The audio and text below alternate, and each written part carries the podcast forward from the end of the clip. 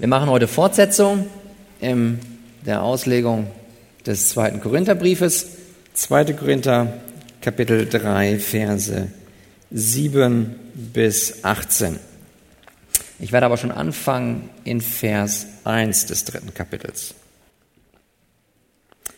Fangen wir wieder an, uns selbst zu empfehlen? Brauchen wir etwa wie gewisse Leute Empfehlungsbriefe an euch oder Empfehlungsbriefe von euch? Unser Brief seid ihr selbst, in unsere Herzen geschrieben, erkannt und gelesen von jedermann. Es ist ja offenbar, dass ihr ein Brief des Christus seid, durch unseren Dienst ausgefertigt, geschrieben nicht mit Tinte, sondern mit dem Geist des lebendigen Gottes, nicht auf steinerne Tafeln, sondern auf fleischerne Tafeln des Herzens. Und eine solche Zuversicht haben wir durch Christus zu Gott. Nicht, dass wir von uns selber aus tüchtig wären, so dass wir uns etwas anrechnen dürften, als käme es aus uns selbst, sondern unsere Tüchtigkeit kommt von Gott, der uns auch tüchtig gemacht hat zu Dienern des neuen Bundes, nicht des Buchstabens, sondern des Geistes. Denn der Buchstabe tötet, aber der Geist macht lebendig. Wenn aber der Dienst des Todes durch in Stein gegrabene Buchstaben von solcher Herrlichkeit war, dass die Kinder Israels nicht in das Angesicht Mose schauen konnten, wegen der Herrlichkeit seines Antlitzes, die doch vergänglich war, wie sollte dann nicht der Dienst des Geistes von weit größerer Herrlichkeit sein? Denn wenn der Dienst der Verdammnis Herrlichkeit hatte, wie viel mehr wird der Dienst der Gerechtigkeit von Herrlichkeit überfließen? Ja, selbst das, was herrlich gemacht war, ist nicht herrlich im Vergleich zu diesem, das eine so überschwängliche Herrlichkeit hat. Denn wenn das, was weggetan wird, mit Herrlichkeit kam, wie viel mehr wird das, was bleibt, in Herrlichkeit bestehen. Da wir nun eine solche Hoffnung haben, so treten wir mit großer Freimütigkeit auf. Und nicht wie Mose, der eine Decke auf sein Angesicht legte, damit die Kinder Israels nicht auf das Ende dessen sehen, was weggetan werden sollte. Aber ihre Gedanken wurden verstockt. Denn bis zum heutigen Tag bleibt beim Lesen des Alten Testamentes diese Decke unaufgedeckt, die in Christus weggetan wird. Doch bis zum heutigen Tag liegt die Decke auf ihrem Herzen, so oft Mose gelesen wird. Sobald es sich aber zum Herrn bekehrt, wird die Decke weggenommen. Der Herr aber ist der Geist, und wo der Geist des Herrn ist, da ist Freiheit. Wir alle aber, indem wir mit unverhülltem Angesicht die Herrlichkeit des Herrn anschauen, wie in einem Spiegel, werden verwandelt in dasselbe Bild von Herrlichkeit zu Herrlichkeit, nämlich vom Geist des Herrn. Amen. Lasst uns beten. O himmlischer Vater, wie kostbar ist doch dein Wort. Danke, Herr, dass du uns in diesem Wort begegnest. Danke, dass du dadurch sprichst. Und ich möchte dich bitten, Heiliger Geist, dass du dieses Wort nimmst und es in unsere Herzen so pflanzt, dass verblendete Augen geöffnet werden, dass wir alle, die wir dein Wort hören, deine Schönheit, Jesu Christi, dass wir sie sehen dass wir dich, Vater, im Angesicht Jesu Christi, deines Wortes erkennen dürfen, durch die Kraft des Heiligen Geistes. Darum möchte ich bitten, Vater, in Jesu Namen. Amen. Ja, setzt euch gerne.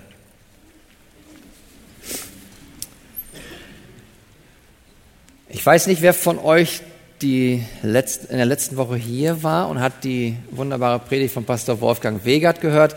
Da hatte er einen bestimmten Vers, den er dort zitiert hatte. Das war der Psalm 34, Vers 9. Wisst ihr, was da drin steht? Schmecket und sehet, wie freundlich der Herr ist. Und habt ihr auch noch die kleine Illustration vor Augen, wie er nach Hause kommt und seine liebe Gertrud hat lecker was gekocht und er riecht das schon. Aber wisst ihr, es bleibt nicht nur beim Riechen, sondern er schmeckt es auch. Und heute hoffe ich, dass Gott dieses Wort nimmt, dass ihr dieses Wort auch schmeckt und dass ihr nicht nur schmeckt, sondern dass ihr die Herrlichkeit Gottes im Angesicht Jesu Christi seht. Paulus ruft uns hier zu, seht doch Jesus Christus an. Dann seht ihr auch den Vater, seht seine Herrlichkeit an. Und letztlich gipfelt dann der Text, den wir auch gerade gelesen haben, in den Versen 17 und 18. Denn da, wo der Geist ist, da ist Freiheit. Und wenn wir Jesus Christus ansehen, dann werden wir verwandelt. Und wenn wir jetzt gleich so Vers für Vers durchgehen, dann bitte ich euch, dass ihr immer diesen Blick auf Jesus Christus behaltet. Denn was du beständig ansiehst, das wirst du.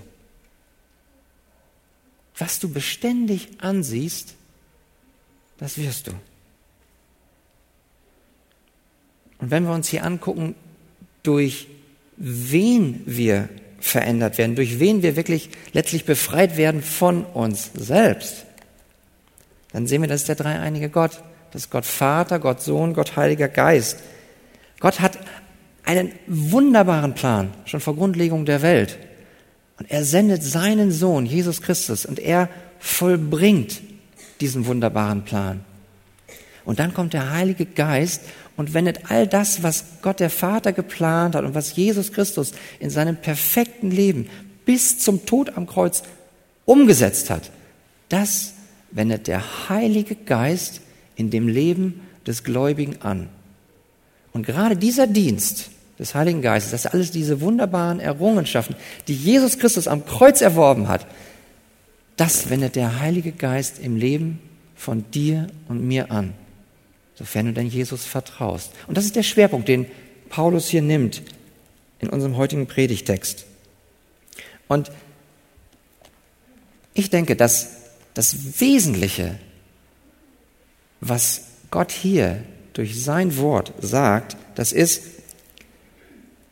dass der Dienst des Heiligen Geistes die entscheidende Kraft im Leben des Christen ist, um ihn zur echten Freiheit zu führen. Haben wir das verstanden? Die Kernaussage ist die, dass der Dienst des Heiligen Geistes die entscheidende Kraft im Leben des Gläubigen ist, um ihn in die echte Freiheit des Christus zu führen. Und das ist mein Gebet, dass wir das mehr und mehr verstehen und dass wir erkennen, dass, dass der Heilige Geist in unserem Leben, der dieses wunderbare Wort nimmt und in unserem Leben anwendet, nicht eine untergeordnete Bedeutung hat. Nein, er hat eine ganz entscheidende Bedeutung. Und warum? Und das sehen wir gleich unmittelbar am Text. Das sind drei Dinge, die diesen Dienst des Heiligen Geistes ausmachen. Das ist einerseits, dass er zur Gerechtigkeit Christi führt dass er zweitens zur echten Freiheit in Christus führt und drittens, dass er zur Verwandlung von uns Christen führt. Haben wir das verstanden? Gerechtigkeit, Freiheit, Verwandlung.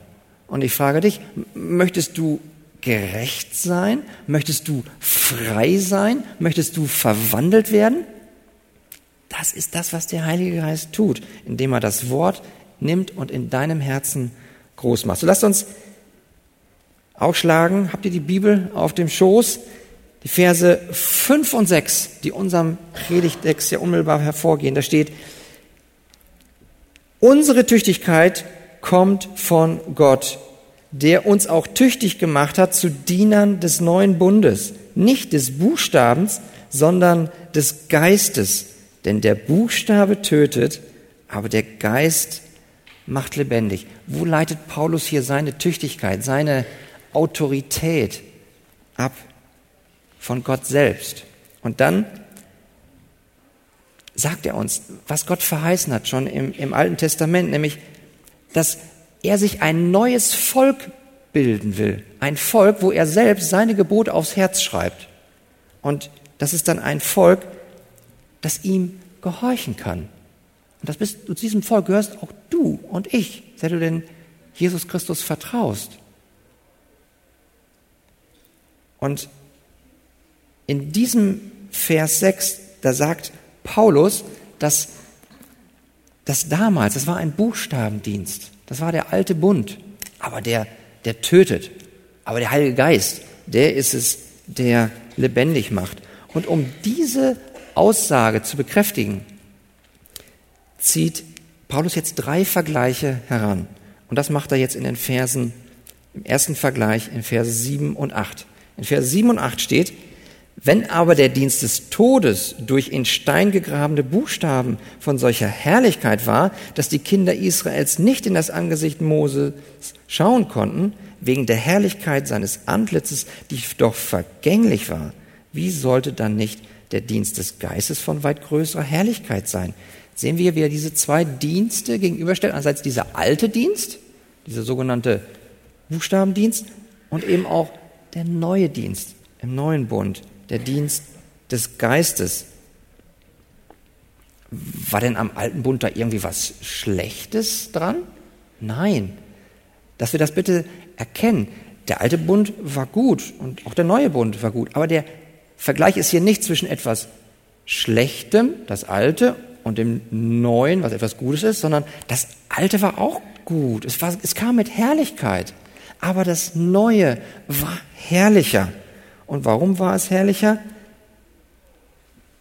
Weil es die Kraft hat, die Herzen von Menschen zu verändern.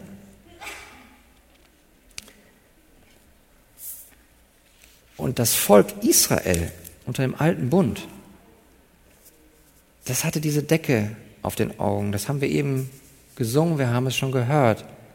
Das war eben diese, diese Verstocktheit des Herzens. Das war diese Halsstarrigkeit. Und die blieb unter dem alten Bund, weil das Gesetz nicht die Kraft hatte, das Volk Israel dazu befähigen, die Gebote zu befolgen.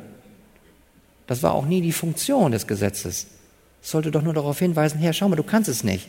Du bist ein Sünder und das klappt nicht. Du brauchst Christus.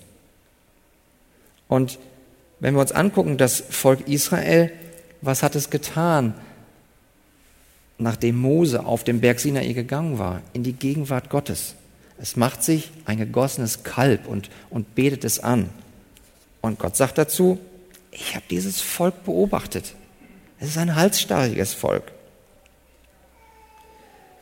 Und das Volk blieb eben halsstarrig, weil die Gebote, auf die sie immer geguckt haben, auf die wunderbare Tora, hat nicht die Kraft, sie geistlich lebendig zu machen. Es hat nicht die Kraft, dass sie das tun können, was in den Geboten steht. Das bringt uns zum zweiten Vergleich. Und zwar zum Vergleich, wo Paulus hier in Vers 9 zwei Dinge wieder gegenüberstellt, nämlich die Verdammnis auf der einen Seite und die Gerechtigkeit auf der anderen Seite. In Vers 9 heißt es, denn wenn der Dienst der Verdammnis Herrlichkeit hatte, wie viel mehr wird der Dienst der Gerechtigkeit von Herrlichkeit überfließen? Was heißt hier Verdammnis? Das ist das, was ich eben ausgeführt habe. Die Gebote, die, die haben nicht die Kraft, dich fähig zu machen, die Gebote zu befolgen. Gebote, die du nicht tust, wozu führen die? Zur Verurteilung. Die führen dich in die Trennung, in die Verdammnis von Gott. Im Vergleich dazu aber der herrliche neue Dienst unter dem neuen Bund, der Dienst des Paulus. Er sagt, schau doch mal, der Heilige Geist, der führt dich zur Gerechtigkeit. Und das ist das, was das Wunderbare ist. Er führt zu der Gerechtigkeit, die vor Gott gilt, nämlich die Gerechtigkeit, die in Jesus Christus ist. Weil Jesus Christus ein, ein perfektes Leben gelebt hat und weil er all die Gebote, die wir, die du und ich nicht einhalten können, gehalten hat. Und weil er uns aus Gnade diese Gerechtigkeit schenkt, aus Glaube, aus Gnade. Deswegen können wir gerecht vor Gott sein. Und das macht diesen neuen Dienst so besonders, dass er zur Gerechtigkeit führt. Und diese, all die vielen Gebote und Verbote, die wir hier haben, ich meine, was ihr schon mal gesehen habt, das sind so viele Gebote und Verbote. Ähm, ist das für dich eher eine Last oder ist das eher eine Freude? Denkst du vielleicht, du bist hier und sagst, ich, ich und Christ werden, das finde ich überhaupt nicht attraktiv, weil da sind so viele Gebote, so viele Verbote, das, das engt mich nur unnötig ein. Oder, oder vielleicht bist du sogar ein, ein wiedergeborenes Gotteskind und sagst, ah, manchmal, also so viele Regeln, ah, finde ich auch nicht so gut. Ich meine, das, das, raubt mir jede Freude. Ich meine, der Buchstabe, der tötet. Der, der Geist, der macht doch lebendig. Soll man denn die Regeln alle so genau nehmen? Ist, ich will doch meinen Spaß haben. Kennst du das vielleicht sogar aus deiner eigenen Familie? Dass dein Ehepartner oder dein Kind auf dich zukommt und sagt, Mama, Papa, ich, ich finde das ja toll, äh, dass du da Jesus nachfolgst, aber einmal diese Regeln, immer diese Gebote, ich will meinen Spaß haben. Ich will doch frei sein, das zu tun, was ich will. Kennt ihr das? Solche Gedanken? Wie bewertest du selbst diese Gebote, diese Verbote Gottes? Ist das etwas, wo du sagst, ah, das, das, das engt mich ein? Das ist eine Last für mich. Oder sagst du, nee, das sind wunderbare Schutzregelungen, die mich in die wahre Freiheit führen. Ich meine, wir haben ja viele unter uns, die auch Kinder haben. Wer ist hier Mama oder Papa? Zeigt mal auf. Das sind viele. Gebt ihr euren Kindern Regeln an die Hand? Also, in der Familie Kniesel, wir machen das. Und beispielsweise Straßenverkehr. Wenn mein kleiner Jonathan, der ist fünf. Wenn, wenn der über die Straße gehen will, was sage ich ihm denn dann schon vorher? Du, Jonathan, ähm, bevor du über die Straße gehst, erstmal anhalten. Und dann guckt man nach links und guckt man nach rechts und am besten wieder nach links. Und wenn alles frei ist, ja, dann geh über die Straße. Ist das eine Regel? Ja. Ist das eine gute Regel? Engt das den Jonathan ein? Ja, natürlich, der kann nicht einfach auf die Straße rennen. Das kann er nicht. Aber wird dadurch die gute Regel, weil sie den Jonathan einengt, zu einer schlechten Regel? Nein, sie bleibt gut. Sie beschützt ihn doch. Das ist doch etwas, was, was gut ist. Ich mache das doch. Warum gebe ich denn dem Jonathan die Regel? Weil ich ihn liebe. Weil ich ihn vor schlechten Erfahrungen bewahren will. Und das nicht nur im Straßenverkehr. Das könnt ihr jetzt aufs gesamte Leben übertragen. Hier sind so viele wunderbare Geh- und Verbote drin, die Gott uns gibt in seiner Liebe. Deswegen macht er das doch aus Fürsorge. Und dann gibt der Heilige Geist dir sogar noch die Kraft und auch die Freude, die Gebote zu befolgen. Das ist keine Last mehr für dich. Das ist eine Freude, wenn du wirklich in Christus bist. Und das hoffe ich, dass, dass wir das erkennen, dass diese Geh- und Verbote etwas Gutes sind. Sie kamen in Herrlichkeit und sie gelten auch heute noch.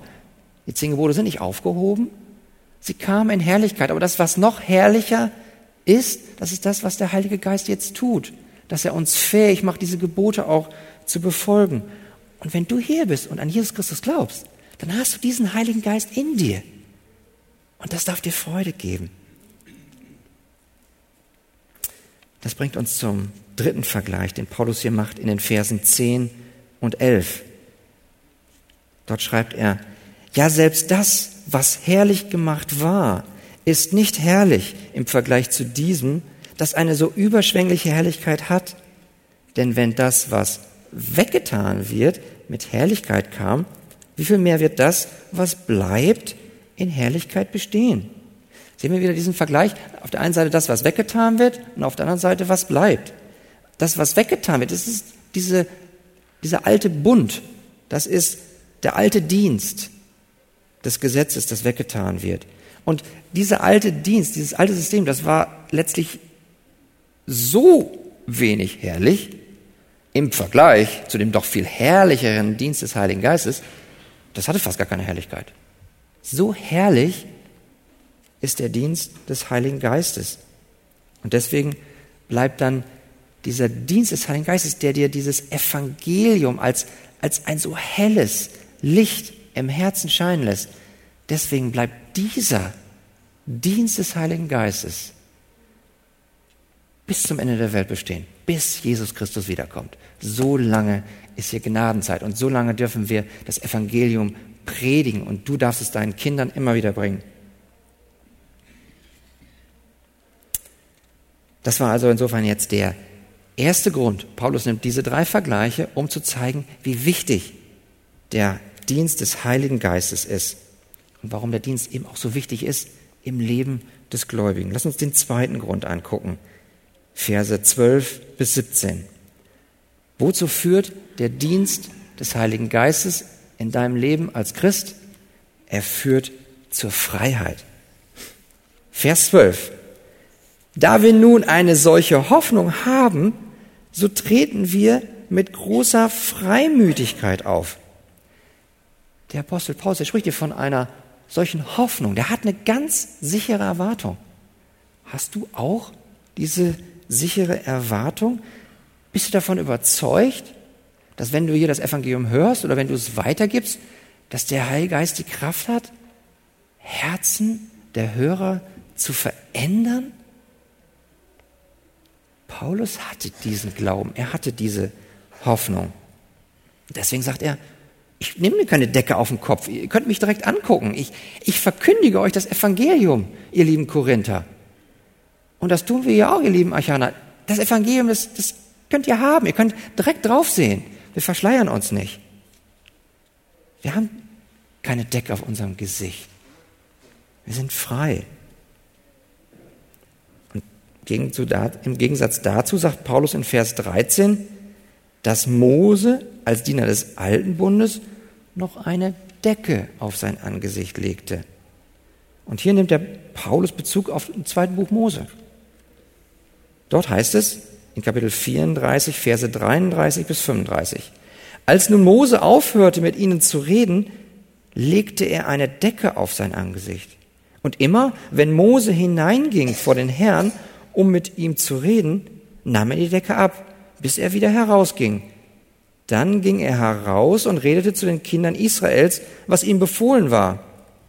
Und die Kinder Israels sahen dann das Angesicht Moses, dass die Haut desselben strahlte. Und Mose legte die Decke wieder auf sein Angesicht, bis er wieder hineinging, um mit ihm zu reden durch die Gegenwart des Mose in der Gegenwart Gottes. So eine wunderbare Herrlichkeit, das strahlte sein Angesicht. Deswegen musste er sich seine Decke auf die Augen legen, wenn er dann wieder zu dem Volk sprach. Weil die waren so, so halsstarrig, so im Herzen verblendet, die konnten das nicht ertragen.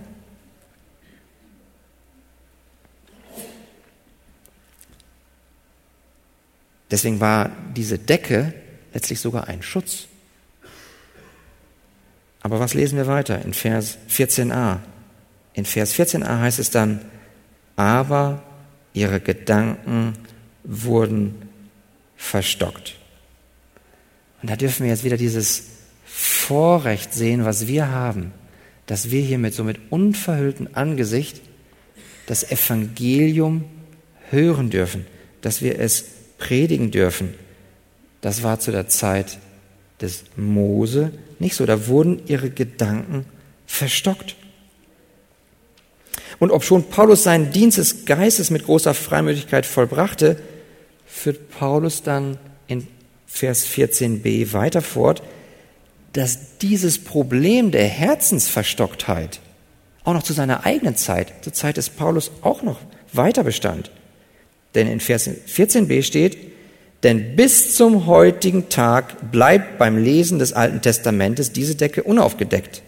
Sehen wir hier, wie Paulus diese Decke als ein Symbol gebraucht, als ein Symbol für diese Halsstarrigkeit, für diese Verstocktheit des Herzens. Und das ist eben der Grund. Diese Herzensverstocktheit, das auch leider heute noch, wenn das Alte Testament gelesen wird, beim Volk Israel, dass deren Herzen verstockt bleiben. Denn das Gesetz alleine hat nicht die Kraft, sie sehend zu machen. Daher heißt es in Vers 15, bis zum heutigen Tag liegt die Decke auf ihrem Herzen, so oft Mose gelesen wird. Aber es ist ja nun nicht so, und das haben wir von dir, Christian, letztens in einer Predigt gehört, es ist nicht so, dass im Alten Testament nichts von Jesus Christus steht. Im Gegenteil. Wir durften in deiner Predigt, Christian, hören, wie, was Jesus den Emmaus-Brüdern gepredigt hat. Er hat ihnen da das Alte Testament ausgelegt. Er ist in das Buch Mose reingegangen. In alle fünf Bücher. Darüber hinaus in die Propheten. Und hat ihnen die Schriften ausgelegt. Und alles, was sich auf ihn bezog, auf ihn, Jesus Christus, das hat er ihnen gepredigt. Also das Alte Testament ist voll von Jesus Christus. Es weist auf ihn hin.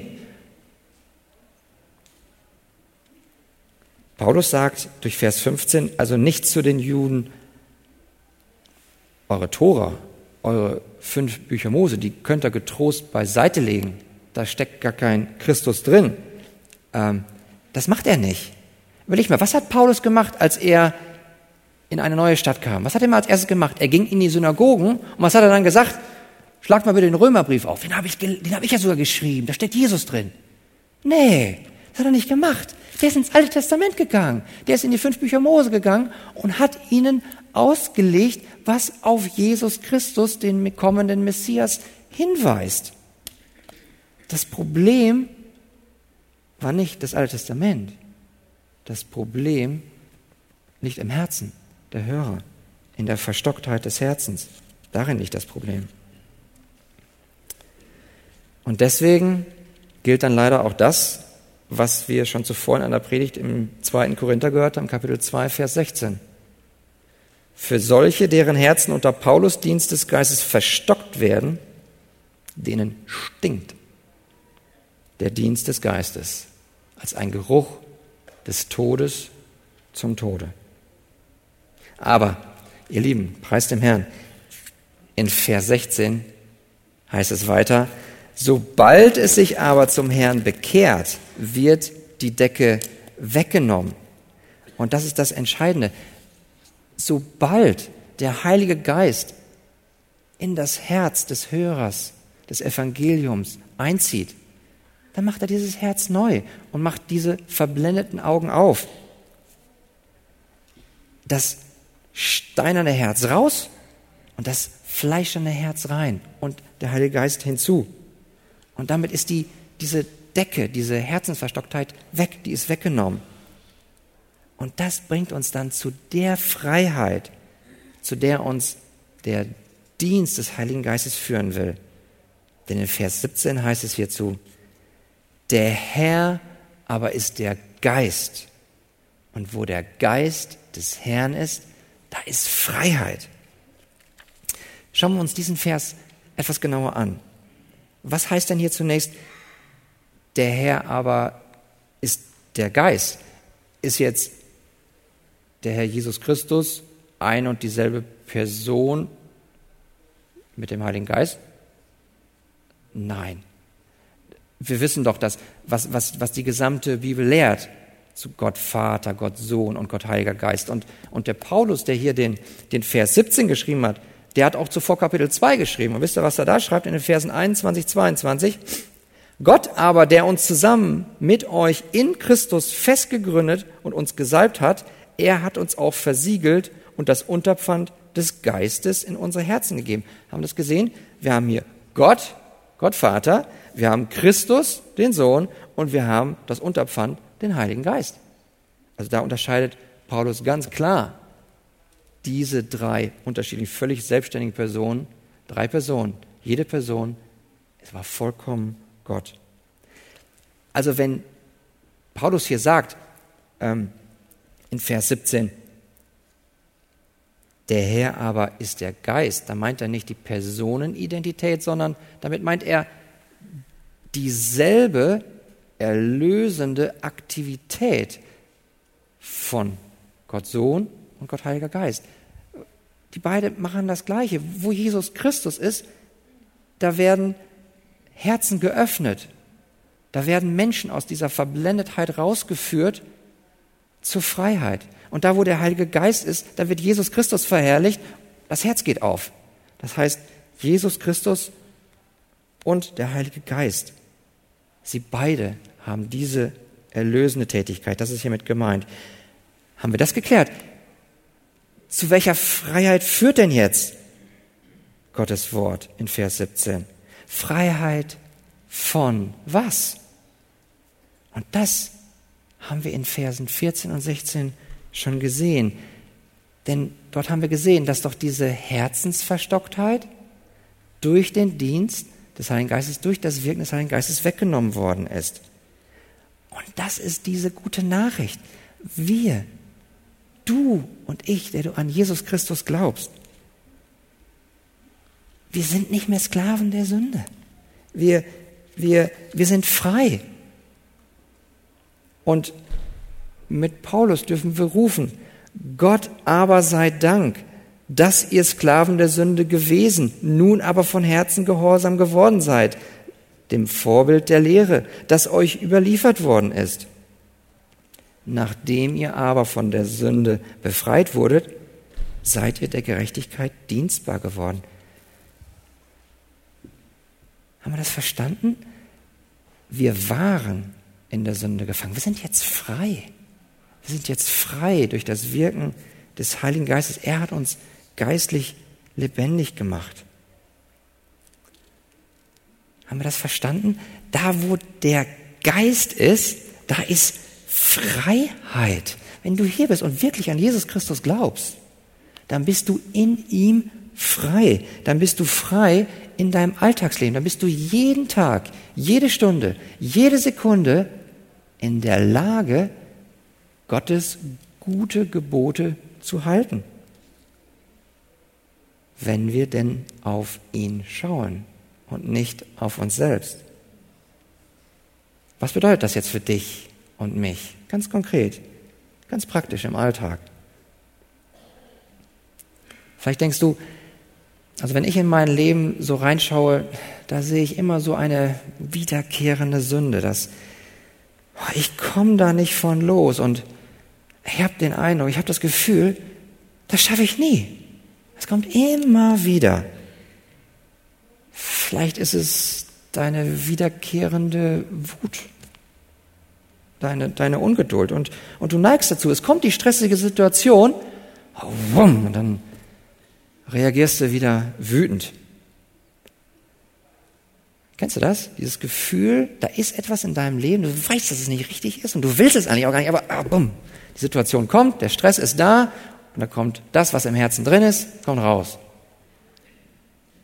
Oder vielleicht hast du irgendeine sexuelle Sünde, vielleicht bist du hier und, und du, du leidest unter dieser Sucht der Internetpornografie. Oder hast womöglich eine homosexuelle Tendenz. Und hast das Gefühl, da komme ich nie von los. Oder du, du bist voller Neid und du bist bitter. Du, ha, ich soll meinem Bruder, meiner Schwester vergeben, soll der doch erstmal zu mir kommen. Und dann fühlt sich das so an, als seist du in deiner Sünde noch gefangen. Und jetzt ist wichtig, Vers 17. Die objektive Wahrheit ist, nein, das stimmt nicht, du bist frei. Dieses Gefühl, du seist angeblich noch in dieser Sünde gefangen. Du musst dieser bösen Neigung nachgeben, das stimmt nicht. Du hast in Christus die Kraft, dich dieser bösen Neigung zu widersetzen. Die Wahrheit ist, die Sünde definiert dich nicht mehr. Du hast eine neue Identität.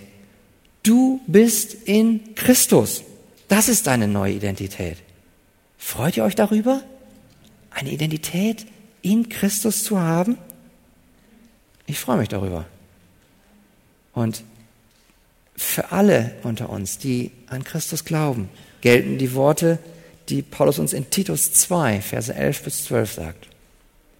Da steht geschrieben, denn die Gnade Gottes ist erschienen, die heilbringend ist für alle Menschen. Sie unterweist uns, damit wir die Gottlosigkeit und die weltlichen Begierden verleugnen und besonnen und gerecht und gottesfürchtig leben in der jetzigen Weltzeit.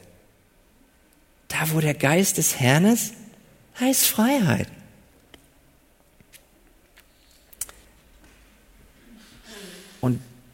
Diese Herzensverstocktheit, die mal auf deinem Leben lag, in deinem Herzen war, die ist jetzt weg. Und Gott führt dich jetzt in Christus, er führt dich jetzt in die Freiheit. Aber war, wozu bringt er uns jetzt? Haben wir jetzt die Freiheit, das zu tun, was ich tun will? Haben wir vielleicht noch den Ehepartner oder das Kind im Ohr, der sagt, ach du mit deinen engen Regeln, lass mich doch einfach das tun, was ich will. Ich mache mir meine eigenen Gebote. Gott hat dir, Gotteskind, den Heiligen Geist nicht gegeben, damit du das tust, was du tun willst, sondern er hat dir den Heiligen Geist gegeben, um zu tun, was du nach seinen Geboten tun sollst. Haben wir das verstanden? Der Heilige Geist hilft dir. Er hat dir die Gebote und er gibt dir seinen Heiligen Geist. Er gibt ihn dir nicht, damit du das tust, was du in deiner möglichen Neigung wohl noch tun willst, sondern er gibt ihn dir, damit du das tun kannst und auch willst und auch Freude daran hast zu tun, was du tun sollst. Und das bringt uns zum dritten und zum letzten Grund, warum der Heilige Geist, das Wirken des Heiligen Geistes so wichtig ist in, in deinem und in meinem Leben. Vers 18. Dort heißt es, wir alle aber, indem wir mit unverhülltem Angesicht die Herrlichkeit des Herrn anschauen, wie in einem Spiegel, werden verwandelt in dasselbe Bild von Herrlichkeit zu Herrlichkeit, nämlich vom Geist des Herrn.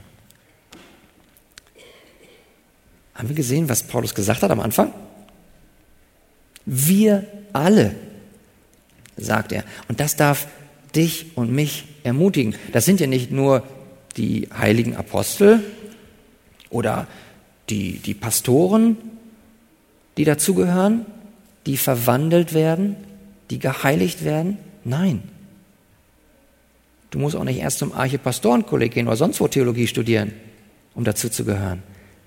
Wenn du Jesus Christus vertraust, dann gilt diese Verheißung in Vers 18 auch für dich, für all die, die an Jesus Christus glauben. Und dann steht da in Vers 18, wodurch wir verwandelt werden. Schaut da nochmal genau rein. Wodurch werden wir denn verwandelt? Da steht in Vers 18, indem wir mit unverhülltem Angesicht die Herrlichkeit des Herrn anschauen, wie in einem Spiegel, nämlich vom Geist des Herrn. Wir haben nicht mehr diese Decke vor den Augen. Wir können jetzt frei gucken. Wir haben erneuerte Herzensaugen. Wir gucken noch wie in einen Spiegel. Aber in diesem Spiegel, da, da sehen wir eine wunderbare Reflexion, nämlich Jesus Christus selbst. Und dadurch, dass wir Jesus Christus sehen, sehen wir auch Gott den Vater. Hier auf Erden kannst du, kann ich, können wir jetzt direkt das Angesicht Gottes sehen? Das können wir nicht. Da hat Karen eben von gesungen und auch in ihrer Einleitung hat sie das gesagt. Wir können nicht unmittelbar in das Angesicht Gottes gucken. Das ist viel zu wunderbar, viel zu hell das Licht, viel zu wunderschön, viel zu heilig ist der Herr. Mose hat gesagt, lass mich deine Herrlichkeit sehen. Was hat Gott gesagt? Stell dich mal hier in diese Felsspalte und ich werde meine Hand über dich legen. Und wenn ich vorübergegangen bin, dann kannst du hinter mich hersehen. Und dann kannst du auf meine Herrlichkeit von hinten blicken. Aber mein Angesicht kannst du nicht sehen. Denn wer mein Angesicht sieht, der stirbt. So heilig ist Gott. Ich als Sünder? In mir wohnt immer noch Sünde. Ich kann ihn daher nicht direkt sehen. Aber ich kann ihn, gepriesen sei der Herr, indirekt sehen. Wie in einem Spiegel kann ich ihn sehen. Und wenn ich da Jesus Christus sehe, dann sehe ich das Ebenbild Gottes. Siehst du Jesus? Siehst du den Vater? Was sagt uns Johannes in seinem Evangelium in Kapitel 1, Vers 14? Und das Wort, Jesus Christus, wurde Fleisch und wohnte unter uns und wir sahen seine Herrlichkeit, eine Herrlichkeit des Eingeborenen vom Vater, voller Gnade und voller Wahrheit. Und deswegen sagt uns Paulus, im nächsten Kapitel, Kapitel 4, was wir nächste Woche hören werden. Gott hat das helle Licht des Evangeliums von der Herrlichkeit des Christus, welcher das Ebenbild Gottes ist, in unseren Herzen Licht werden lassen. Jesus Christus ist das Ebenbild Gottes. Und durch das Evangelium scheint diese Herrlichkeit Gottes in unseren Herzen. Und was sehen wir damit? Wir sehen die Herrlichkeit Gottes im Angesicht Jesu Christi. Und das ist genau das, was dich und mich verändert. Indem wir ihn anschauen, werden wir verändert. Wie ich schon eingangs sagte, du wirst, was du beständig ansiehst. Und was du beständig ansiehst, das wirst du. Wenn wir unsere Herzensaugen unsere geistlich erneuerten Herzensaugen auf Gott richten und gucken, was er in Christus getan hat, in seinem perfekten Leben, in seiner Liebe geht Jesus Christus ans Kreuz. Dann werden wir verändert im Herzen.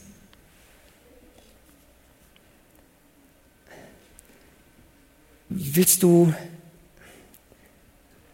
deine Wut Willst du deine, ja, deine Ungeduld, willst du deinen Stolz überwinden? Dann guck auf Jesus. Jesus Christus sagt in Matthäus 11, 29, lernt von mir, denn ich bin sanftmütig und von Herzen demütig, so werdet ihr Ruhe finden für eure Seelen. Oder wie ist es mit deinen sexuellen Sünden? Willst du, dass dein Herz rein wird? Dann blicke auf Jesus Christus. Vertraue seiner Verheißung in Matthäus 5,8. Da steht, glückselig sind die, die reinen Herzen sind, denn sie werden Christus schauen, den Herrn schauen. Wie ist es mit deiner Bitterkeit oder mit deiner mangelnden Vergebungsbereitschaft?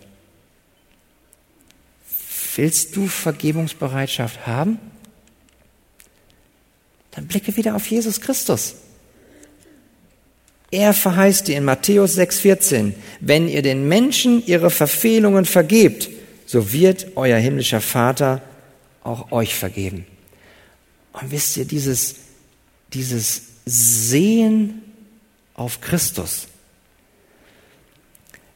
das ist nicht so ein saloppes, äh, oh, hallo Jesus, wie geht's dir? Das ist etwas, wo, kennt ihr das Bild, wo der Bräutigam am Altar steht, die Tür geht auf, und die Braut kommt rein?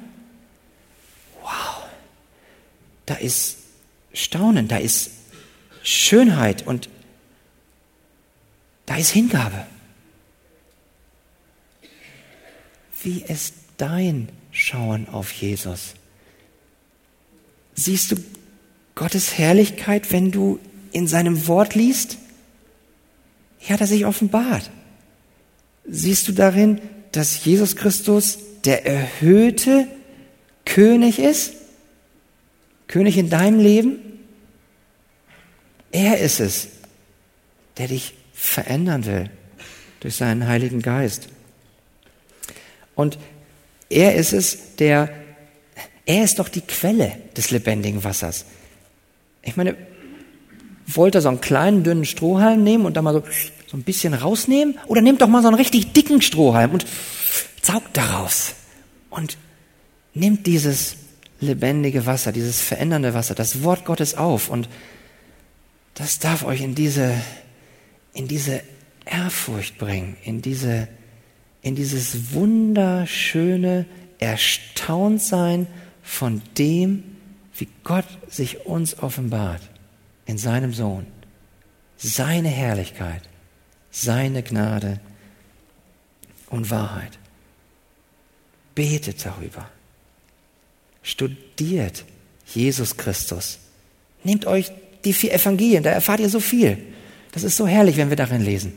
Aber nehmt das Alte Testament, was auf Jesus Christus hinweist, und natürlich auch das Neue Testament. In ihm ist alles erfüllt. Indem wir Jesus Christus ansehen, werden wir wie er. Und das passiert, wie Vers 18 uns sagt, von Herrlichkeit zu Herrlichkeit. Das geschieht hier so graduell. Das geschieht in Stufen. Bist du vielleicht hier und sagst, oh ja, da sind eben immer noch diese wiederkehrenden Sünden und also, die hatte ich schon letzte Woche, die hatte ich schon letzten Monat. Schau nicht so sehr auf eine Woche oder auf einen Monat. Schau auch nicht nur auf ein Jahr. Schau doch mal auf drei Jahre, fünf Jahre, zehn Jahre zurück. Wie warst du denn da? Siehst du da Entwicklung, wie Gott durch seinen Heiligen Geist dich dem Sohn Jesus Christus ähnlicher gemacht hat? Und das darf euch ermutigen. Das ist ein Wachstumsprozess, dieser Heiligungsprozess, und den, durch, den durchgehen wir alle gemeinsam. Lasst uns gemeinsam nach ihm ausstrecken. Entscheidend ist die Richtung, dass es aufwärts geht zu ihm. Vielleicht bist du aber auch hier und sagst, das ist ja ganz schön, was du da erzählst von der Freiheit, aber ich glaube das nicht. Ich glaube nicht an Jesus Christus. Darf ich dir zurufen? Es ist immer noch Gnadenzeit. Kehr um, tu Buße, bekehre dich zu deinem Herrn. Schau auf das Kreuz. Sieh dort die Herrlichkeit Gottes. Sieh doch, was er für dich getan hat.